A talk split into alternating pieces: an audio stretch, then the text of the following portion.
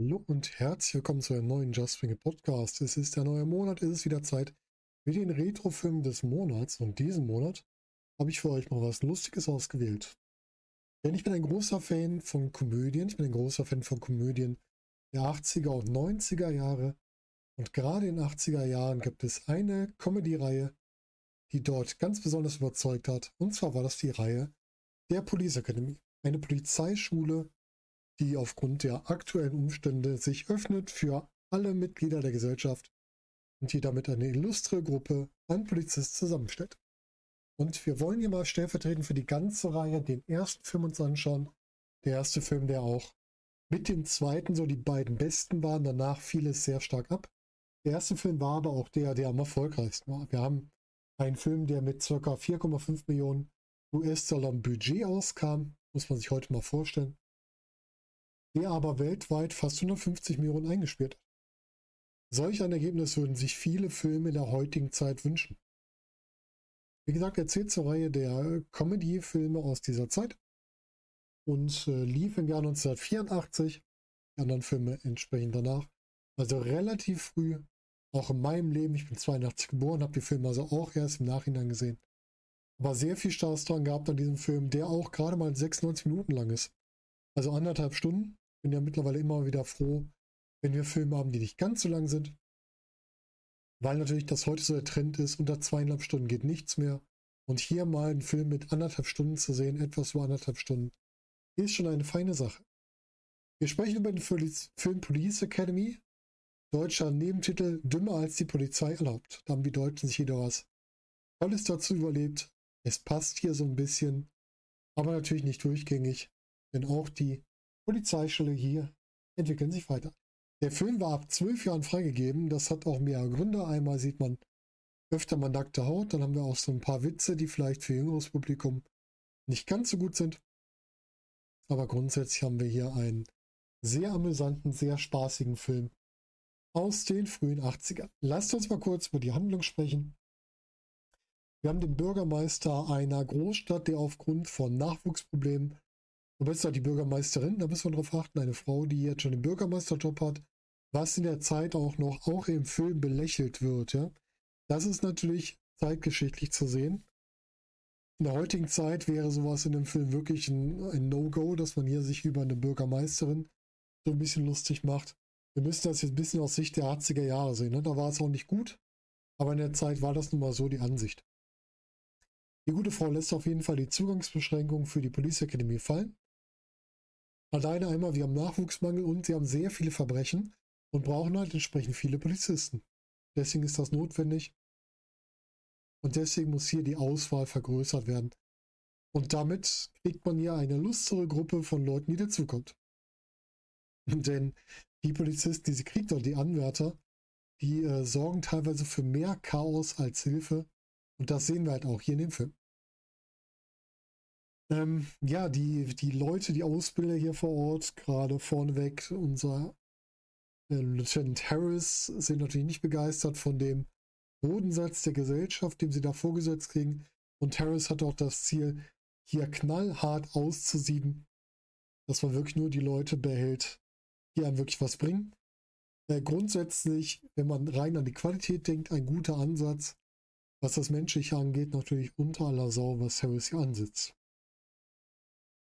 Und dann treffen wir halt wirklich auch verschiedene besondere Charaktere, unter anderem Curry Mahoney, gespielt von Steve Guttenberg, der gerade so Harris ein Dorn im Auge ist, wobei Mahoney so ein interessanter Kandidat ist, nämlich eigentlich wollte er gar nicht da sein, denn eigentlich sollte er in den Knast und weil er einen Deal angegangen ist, kommt er in die Police Academy.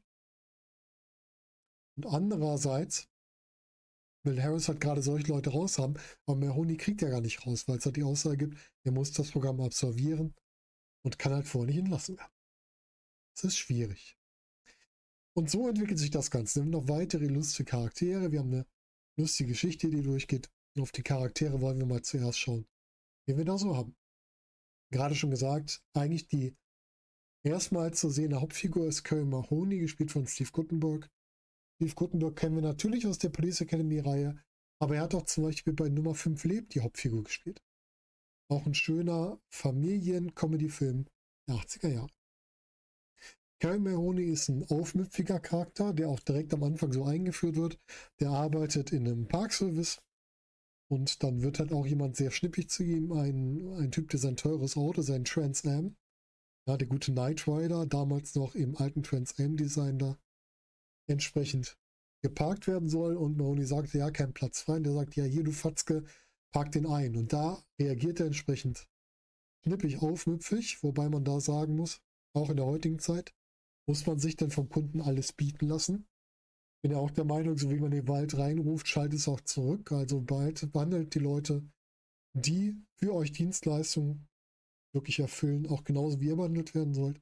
Und der parkt das Auto dann hochkant zwischen zwei anderen. Aufmüpfigkeit der Hinsicht, das finde ich alles gefallen gut. Damit das Eigentum anderer zu beschädigen, wieder schlecht. Ne? Also es ist so ein bisschen ein Zwischenspiel, was hier nicht so ganz sauber läuft. Was aber hingegen auf der anderen Seite ist, sehr charmant. Er kann sehr gut mit Menschen umgehen, jeder Art. Er kann sich beim Polizeichef so gut reden. Er läutet die Kollegin ein bisschen an, wobei man auch hier sagen muss, manchmal ein bisschen grenzwertig, ne? wo er sich am Anfang das Recht rausnimmt, in eine andere Rolle zu schlüpfen und die Kollegin dazu bringt, ihm ihre, seine Schenkel zu zeigen. Ach, wenn das nicht ein bisschen sexuell übergriffig schon fast mittlerweile ist. Aber damals war es halt einfach ein Witz, ne? Und das war halt sein Versuch, auch da rauszukommen, ne? Der wollte sich damit so, so positionieren, dass er rausgeworfen wird. Da er nicht rausgeworfen werden kann, wird er für sein Verhalten dransaliert und kämpft sich da immer wieder durch. Und das schwerpunktmäßig durch Harris und seine beiden Lakaien, die wir später auch kennenlernen werden. Und äh, ja, er muss immer wieder da wieder, in Anführungsstrichen, Dreck fressen und wächst damit immer mehr so in seine Rolle rein und wechselt aber auch dahin, dass ihm dann doch der Job des Polizisten doch irgendwie wichtig wird. Zum Menschen hinter der Rolle, Steven Gutenberg selbst ist Sohn eines Polizisten, kam also mit einem echten Polizisten-T-Shirt dann auch zum Casting und seine Rolle war nicht nur, war nicht direkt für ihn vorgesehen, sondern es haben auch andere Schauspieler natürlich vorgesprochen, unter anderem ein zu der Zeit vollkommen unbekannter Bruce Willis, der aufgetaucht ist. Seine Angebindete, von dem, der er sich die Schenkel zeigen ließ, ist äh, Karen Thompson in dem, im Film. Das ist auch eine sehr bekannte Darstellung, das ist nämlich Kim Cattrall, die kennt ihr unter anderem aus Star Trek 6, da hat sie eine wichtige weibliche Rolle gespielt. Und ganz bekannt geworden ist sie mit Sex in the City und da ihrer großen Rolle. Sie ist hier das Mädchen aus gutem Haus, das einen normalen Job erlernen möchte, das einen Job erlernen möchte, wo sie viel mit Menschen in Kontakt kommt und deswegen hier in der Police Academy landet. Weitere wichtige Hauptfiguren sind natürlich die anderen Kadetten. Wir haben Moses Hightower, gespielt von Barbara Smith, den ihr aus den Police Academy Filmen kennt, auch aus vielen Nebenrollen. Ne? Er spielt zum Beispiel bei eine schrecklich nette Familie mal in einer Highschool-Rückkehrszene von Al Bundy seinen Gegenspieler, wo die auf dem Flur so einen kleinen Football-Austausch machen. Das ist auch der gleiche, der Moses Hightower hier spielt. Er spielt hier den sanften Riesen, der vor seinem Antritt des Polizeidienstes der Ausbildung als Florist aktiv war, der nie Autofahren gelernt hat, aber der sich auch im Laufe der Geschichte entwickelt, also das Autofahren erlernt und sich auch als Beschützer von anderen herausstellt. Denn es gibt eine Szene, wo dieser introvertierte äh, Hooks von dem, einem der Lakaien von, von dem guten, ähm, jetzt habe ich den Namen gerade wieder vergessen, wie heißt unser böser Gegenspiel von Harris, transaliert wird.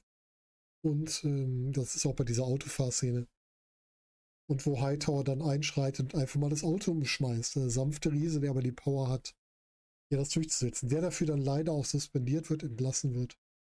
Was dann im späteren Verlauf doch wieder interessant wird.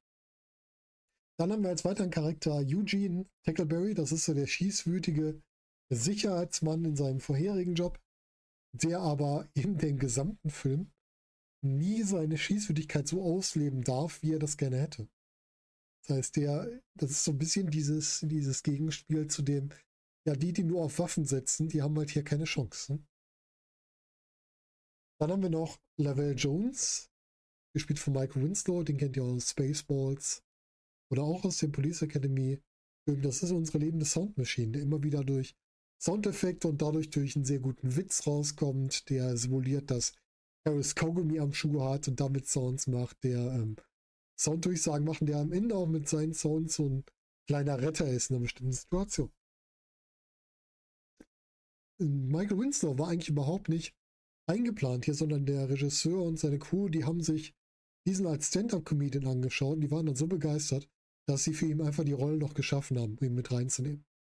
Er ist also quasi ein Sidekick, der nachträglich reingeschrieben wurde, aber dann noch einige wichtige Momente hat, wo er dabei ist und halt sehr viele Slapstick-Klamauk-Momente, die aber nicht in den Fremdschäden-Sektor gehen, sondern wirklich im lustigen Sektor bleiben.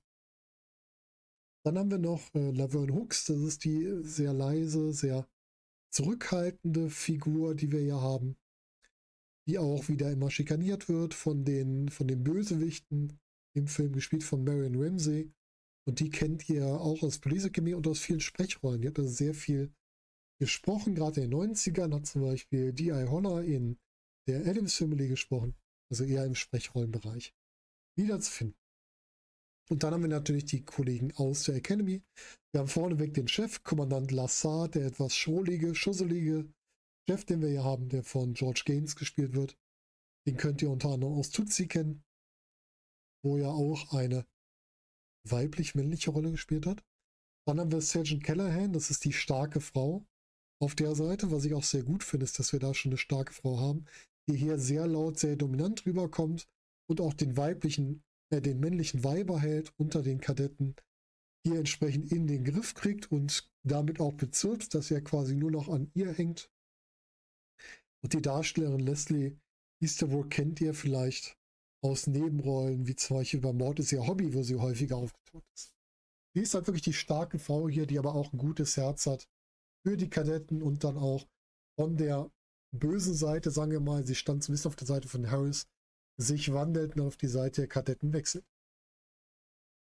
Und ja, schon lange oft erwähnt, Lieutenant Harris, gespielt von G.W. Bailey, den ihr auch aus Nummer 5 Kind lebt, aus Mannequin und natürlich aus anderen Police Academy Filmen kennt.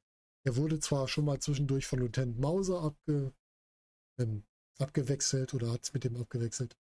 Aber er ist so der große Antagonist. Er hat seinen Lakaien mit Copeland und Blanks und er versucht halt die, die neuen Anwärter rauszukriegen. Bei ein paar schafft das, bei den meisten nicht. Und tut halt alles, um die zu schikanieren. Muss dafür aber auch immer wieder Rückschläge ähm, kassieren, zum Beispiel von einem Mahoney, der sich an ihm rächt, weil Harris sehr viel mit seinem Me äh, Megafon umbrüllt und äh, Mahoney schmiert das dann mit Schuhcreme an, dass er da einen Schuhcremeabdruck im Gesicht hat und all sowas. Also er ist kein Bösewicht, der ohne eine Strafe davon kommt. Lass uns mal über die Charaktere generell sprechen. Da haben wir so ein paar spezielle. Hm. Und wir haben auch in der Erzählung ein bisschen diese Vorstellung der Charaktere. Am Anfang, wenn wir einsteigen in den Film, wird uns Tackleberry gezeigt, der als Wachmann sehr schießwürdig ist, der seine Kollegen da aufschreckt und die dann auch froh sind, als er weg ist. Wir haben Mahoney, der uns vorgestellt wird. Die Szene, die ich ihm erzählt habe, mit dem Einparken. Das heißt, das Einführung der Charaktere von einigen Charakteren findet am Anfang statt.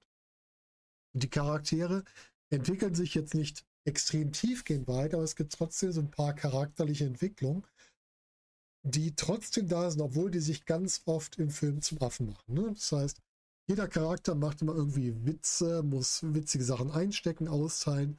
Aber jeder hat auch so kleine Eigenarten. Ne? Wie gesagt, Mahoney, dieses aufmüpfige, charmante, Tackleberry, dieses, äh, dieser Waffennarr. Wir haben Hightower, dieser stille Riese, der aber auch ein Beschützer ist. Wir haben Hooks, die sehr zurückhaltend ist, aber auch sehr fürsorglich ist und sehr, sehr herzlich ist. Also ganz viele Eigenschaften, die so in den Charakteren stecken. Also da ist immer mehr drin, als nur diese eine Schicht, die oben drauf gepackt wird. Und die machen halt auch ihre Aufgaben, ihre, ihre Entwicklung durch währenddessen. Ne? Und das Schöne ist dadurch auch, durch diesen Humor geparkt mit Eigenschaften und Entwicklung, wirkt es nie so, als wäre der Humor einfach oben auf den Charakter draufgelegt, nach dem Motto, wir haben die fünf Charaktere und ja, du machst jetzt diese lustige Szene, du die, du die, sondern der fließt so in die Charaktere ein und der funktioniert einfach. Also er passt zu den Figuren, die den jeweiligen Humor haben. Und wie gesagt, wir haben die Entwicklung. Mahoney lernt, wie wichtig seine Aufgabe doch ist. Hightower lernt einmal so praktische Sachen wie das Autofahren, entwickelt sich aber weiter zum Beschützer. Jones entwickelt sich von dem reinen Klamauk-Charakter, der halt lustige Sounds macht, zu einem, der in einer Bedrohungslage, wo die am Ende in einem Feuergefecht sind, die durch seine Soundeffekte da rausbringt. Auch da eine Entwicklung. Hooks entwickelt sich dahin, dass sie von der leisen Introvertierten dazu kommt, dass sie einen Einbrecher stoppt, indem sie laut wird. Auch das sehr gut gemacht. Also überall sind Entwicklungen. Und das gepaart mit dem Humor im Film, mit den, mit den ähm, Schauorten, die wir haben, ist halt einfach groß. Das Ganze wird in Toronto gedreht. Das ist unser Hauptspielort. Und wir haben die, einmal die Academy, was ja so ein ganz großer Schauplatz ist, mit dem Eingangsbereich, wo alle aufgereiht werden, mit dem Gebiet außenrum, wo sie langlaufen, wo sie Hindernisparcours machen. Und auch mit den Büroräumen. Und wir haben natürlich auch andere Standorte. Wir haben einmal die Blue Oyster Bar. Die Blue Oyster Bar, die eigentlich ein Nachtclub, der damals den Namen Silver Dollar Room lief, ähm, einfach im wahren Leben existiert und parallel dazu den Strand. Und wir haben natürlich die Straßen der Stadt. Und in jedem Drehort passieren eigene Sachen. In der Academy, klar, funktioniert, läuft die ganze Ausbildung ab. Ne? Da haben wir die Momente mit dem Hindernisparcours, wo Hooks nicht über die Mauer drüber kommen, dafür von Harris transaliert wird. Und danach kommt dann schon Hightower, der die Mauer umschmeißt. Und da haben wir auch schon diese kleinen Verknüpfungen, dass wir sehen, Hightower und Hooks werden noch eine Verbindung haben. Das wird hier so ganz klein angedeutet an dieser Stelle. Dann haben wir in der Academy natürlich noch den Ort, wo die sich aufstellen, wo wir einmal die Szene haben, dass Mahoney von ähm, Thompson sich da, also die so anspricht, zeigt mir deine Schenkel, bla bla, und sie das dann nachträglich macht, wo sie in der Uniform ist. Und wir haben dazu die Szene da, wo Jones mit seinen Sounds Harris so ein bisschen hochnimmt. Das haben wir bei dieser Aufstellung wieder. Das heißt auch da verschiedene Bereiche, verschiedene Elemente. Wir haben noch den Vortragsraum, wo wir eine lustige Szene mit Mahoney und dem Commander haben. Möchte ich euch nicht vorwegnehmen, dafür sollt ihr den Film wirklich gucken, weil das sehr witzig ist. Und halt auch nochmal andere Aspekte mit reinbringt. Und dann haben wir natürlich die anderen Leute. Blue Oyster, bla. Blue, Blue Oyster Bar ist ein wiederkehrender Spielort in den gesamten Police Academy Film. Und da haben wir halt immer diesen, ja, ganz grob dargestellt wird es hier als homosexuellen Club, ja. Das sehr stereotypisch. Männer in Lederoutfits. Zu der Zeit war es nun mal so, diese Annahme, dass das so dargestellt wird. Aber es ist trotzdem ein Spielort, der einem Kopf bleibt, weil der einfach lustige Szenen hat, weil da zwei Leute reingeworfen werden, nämlich die Lakaien von Harris, die halt hier die großen, starken Männer sind und da, da einfach wirklich in Anführungsstrichen untergebuttert werden, denn die haben dann nichts zu melden. Den wird da ganz klar gezeigt, ihr seid nur ganz einfache Typen und jetzt seid ihr in unserer Welt und hier bestimmen wir, was Sache ist. Dass die Blue Oyster bei der heutigen Zeit nicht mehr so gut dargestellt ist, ist klar.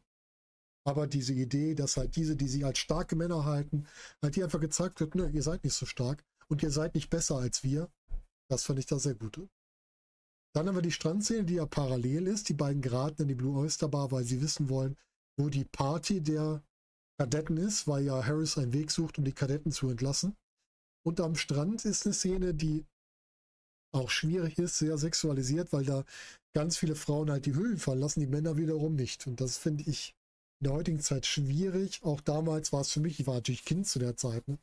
war es für mich sowas, wo ich weggeguckt habe noch.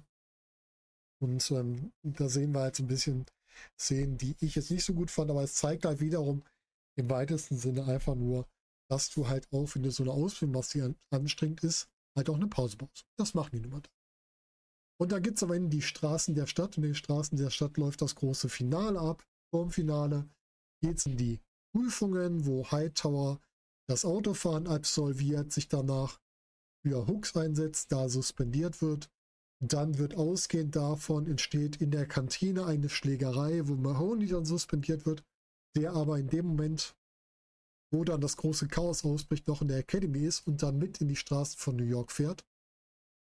Das heißt, durch das ungeschickte Verhalten eines der neuen Absolventen, der mit schon in New York unterwegs ist, ähm, wird eine Straßenschlacht quasi ausgelöst, die Bürger werden aufgewiegelt und da sollen dann die Polizisten im Grunde aufpassen, dass die Bürger geschützt sind. Dafür werden auch die Kadetten dorthin geschickt. Die werden an eine falsche Stelle abgesetzt, sodass sie direkt in die Konflikte geraten und müssen sich da behaupten. Und da wird halt Maroni in die Rolle versetzt, dass er doch jetzt den Job annimmt und da entsprechend helfen will. Und wir kommen halt in die Situation, dass einmal ähm, Thompson in so einem Schusswechsel eingesperrt ist quasi, kommt da nicht weg. Da ist dann einmal Mahoney, der ihr gut zuspricht, Jones, der dafür sorgt, dass sie da wegkommt und die dann halt entsprechend da in ihrer Rolle wachsen.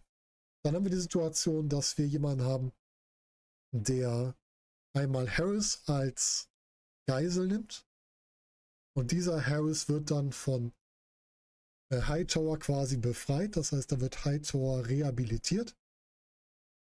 Und entsprechend kann er auch hier wieder zurückkehren, den Polizeidienst. Es gibt noch viele andere Aspekte, die hier reinlaufen. Aber ihr seht, wir haben so eine Entwicklung. Wir haben am Anfang die absoluten Nicht-Polizisten, die dann einige Stationen durchgehen müssen, wo sie sich erst ungeschickt ähm, verhalten und dann immer mehr daran wachsen und dann in den Straßen wirklich das anwenden müssen, was sie tun, das dann auch schaffen und entsprechend damit wieder zurückkehren und zu echten Polizisten werden. Das heißt ja wirklich so charakterliche und Figurenentwicklung, die durch den Film erzählt wird und das mit ganz viel Humor und auch mit so kleinen Charakterbausteinen, die entstehen.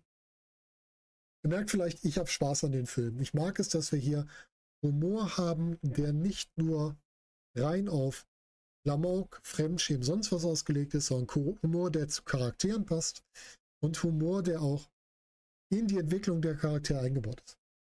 Das heißt, an Punkten, wo der Humor nicht mehr passt, ist er raus, dann wird es ernst. Dann wird der ernsthafte Teil angewendet. Das fängt ab dem Moment an, wo die Prüfungen sind und das geht dann bis in die Schlacht in der Stadt. Ich nenne es mal Schlacht in der Stadt, weil es das kleine Aufruhr ist, geht es weiter. Das heißt, es ist nicht rein Klamauk, es wird doch besser. Es kommen immer wieder witzige Sachen rein, aber grundsätzlich ist am Ende der Humor nicht mehr so stark wie am Anfang. Und ich mag an dem Film auch, dass wir am Ende das große Happy End haben. Das heißt, alle, die wirklich wichtig waren, die sich wichtig entwickelt haben, werden zu echten Polizisten. Mahoney und Hightower werden ausgezeichnet für ihre besonderen Dienste. Und Harris muss natürlich dadurch, dass er die Auszeichnung hier weitergeben muss. Und damit wird der Bösewicht, was einmal durch Harris ist, einmal die Bösewicht in der Stadt, wird am Ende abgestraft. Unsere Charaktere, die am Ende, am Anfang noch schlecht behandelt werden, entwickeln sich, werden am Ende belohnt. Und das ist die Art von Happy End, die ich besonders mag. Deswegen mag ich Police Academy, ich mochte, auch die nächsten Filme. Es kommen noch viele tolle Charaktere dazu, aber natürlich fließt das Ganze auch so ein bisschen ins Negative aus. Der fünfte Film Miami war schon nicht mehr so meins, der sechste war noch immer meins und der siebte in Moskau war für mich das absolut nichts mehr. Würde ich euch auch nicht empfehlen. Also ich würde sagen, so die ersten beiden sind top. Ähm, der sechste hat mir nochmal Spaß gemacht, weil der nochmal so ähm, quasi so ein Gegenüberstellen von zwei starken Gruppen setzt. Einmal die Police Academy, einmal die Polizisten als Gruppe, einmal eine Gruppe von großen Bösewichten als andere Gruppe. Aber dazwischen ist es manchmal schwierig. Aber jetzt interessiert mich eure Meinung. Komödien der 80er, was waren eure Lieblinge? Mochtet ihr die Police Academy? Und was würdet ihr euch vielleicht noch als Retrofilm des Monats wünschen. Das könnt ihr gerne auch mal in den Kommentaren hinterlassen. Vielleicht ist ja was dabei, wo ich da mal für euch drüber sprechen werde. Und ansonsten war es das schon wieder von mir. Denkt bitte dran, wenn ihr uns unterstützen wollt. Ihr könnt uns bewerten. Ihr könnt uns bei Spotify, Apple Podcast bewerten. Ihr könnt bei YouTube einen Daumen hoch geben. Ihr könnt bei YouTube abonnieren, Glocke aktivieren zum erinnert werden. Und ich würde mich freuen, wenn ihr das macht, damit ihr mehr von uns mitkriegt und wir euch mehr schöne Podcasts bringen können. Und damit verabschiede ich mich für heute. Ich wünsche euch einen schönen Morgen, Mittag, Abend oder Nacht, je nachdem, wenn ihr das Ganze hört. Und wir hören uns zunächst wieder. Macht es gut. Bis dahin.